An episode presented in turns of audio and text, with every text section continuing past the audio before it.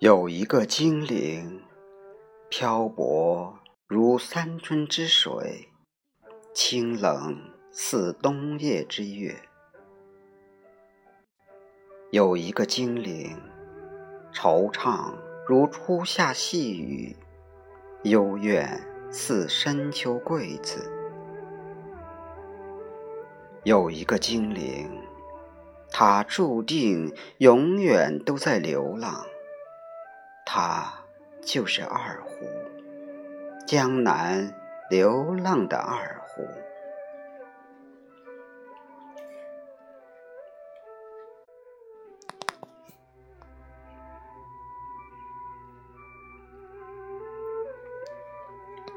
蒙古包，古炉车，风吹草低见牛羊的大草原，注定了是马头琴的摇篮。红高粱，信天游，大风起兮云飞扬的黄土高坡，天生就是唢呐的世界。而杨柳岸，乌篷船，小桥流水绕人家的江南，则永远是二胡生生不息的磁场。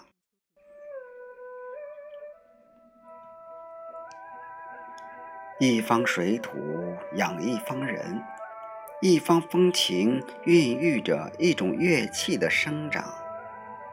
只是我们不知，那当初的当初，是江南选择了二胡，还是二胡选择了江南？这样的选择费思量，难端详。二胡之于江南，恰如杏花春雨之于江南一般的诗意和绵长。虽然高山流水，传世的是俞伯牙的那架琴；浔阳江边令白居易动情的是一把琵琶。虽然众多的唐诗宋词元曲名句之中，我们很难听到二胡的那一声低气，触到二胡的那一脉无奈，但是谁能说倘无琴和琵琶，二胡就不会在江南寂寞的流浪呢？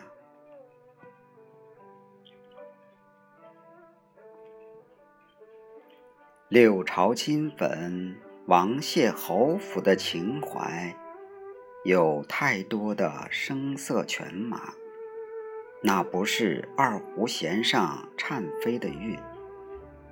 三秋桂子，十里荷花的钱塘，有太浓的绮丽繁华，那也不是二胡琴弓中跳动的律。天道。乌篷、台门、廊棚，雨巷、石桥、茶肆、古场，这才注定了二胡流浪的行止。本不属于墨客骚人、显贵官宦，流浪的二胡，天生只是在百姓黎民。俗子凡夫中开放的花，流淌的画。流浪的二胡，天生就是凡夫走卒、商贾戏子开心时的道具，潦倒间的支撑。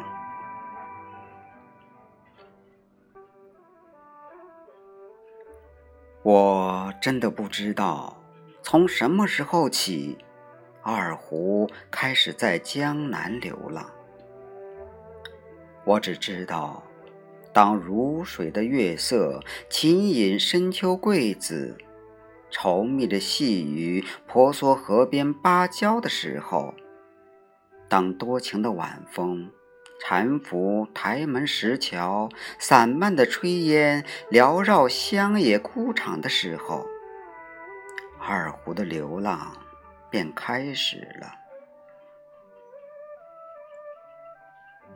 当流浪的二胡宿命的遇上了那个人，他的流浪被无端的浓缩聚集了，被无限的扩散放大了。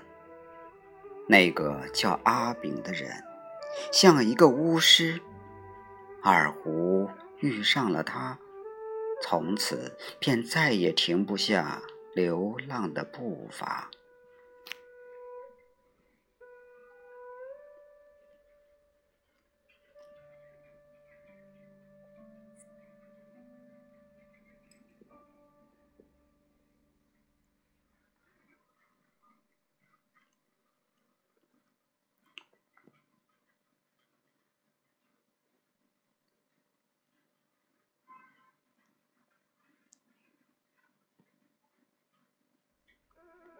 二泉映月的音符，如泉眼咕咕蔓延。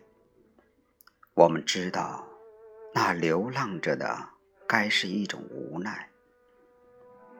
病中音的曲调如泪水缓缓流出。我们知道，那流浪着的分明是一种悲凉。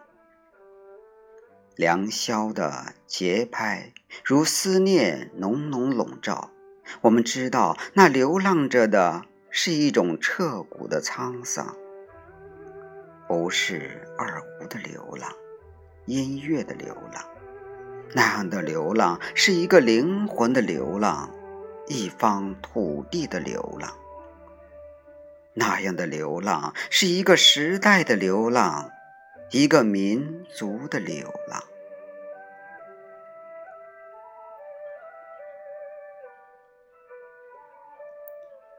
流浪的二胡，总要催生众多流浪的心灵，催放众多流浪的花。瞎子阿炳便是一个极致。然而在江南，在青石小弄台门深。屋瓦粉檐，廊棚长，遍地是寺的江南，在青草池塘挖古愁，莺雏声里碧荷浓，处处乡野的江南，类似因了二胡而流浪的心灵和生命，又何止阿炳呢？江南市寺和乡野里，有众多生生灭灭的流浪的灵魂。我们伤感地承认，在江南丝竹中，二胡也许最具有悲剧性格。这种悲剧是因了二胡那注定属于流浪的本性。还是因了那太多的流浪灵魂的挥洒，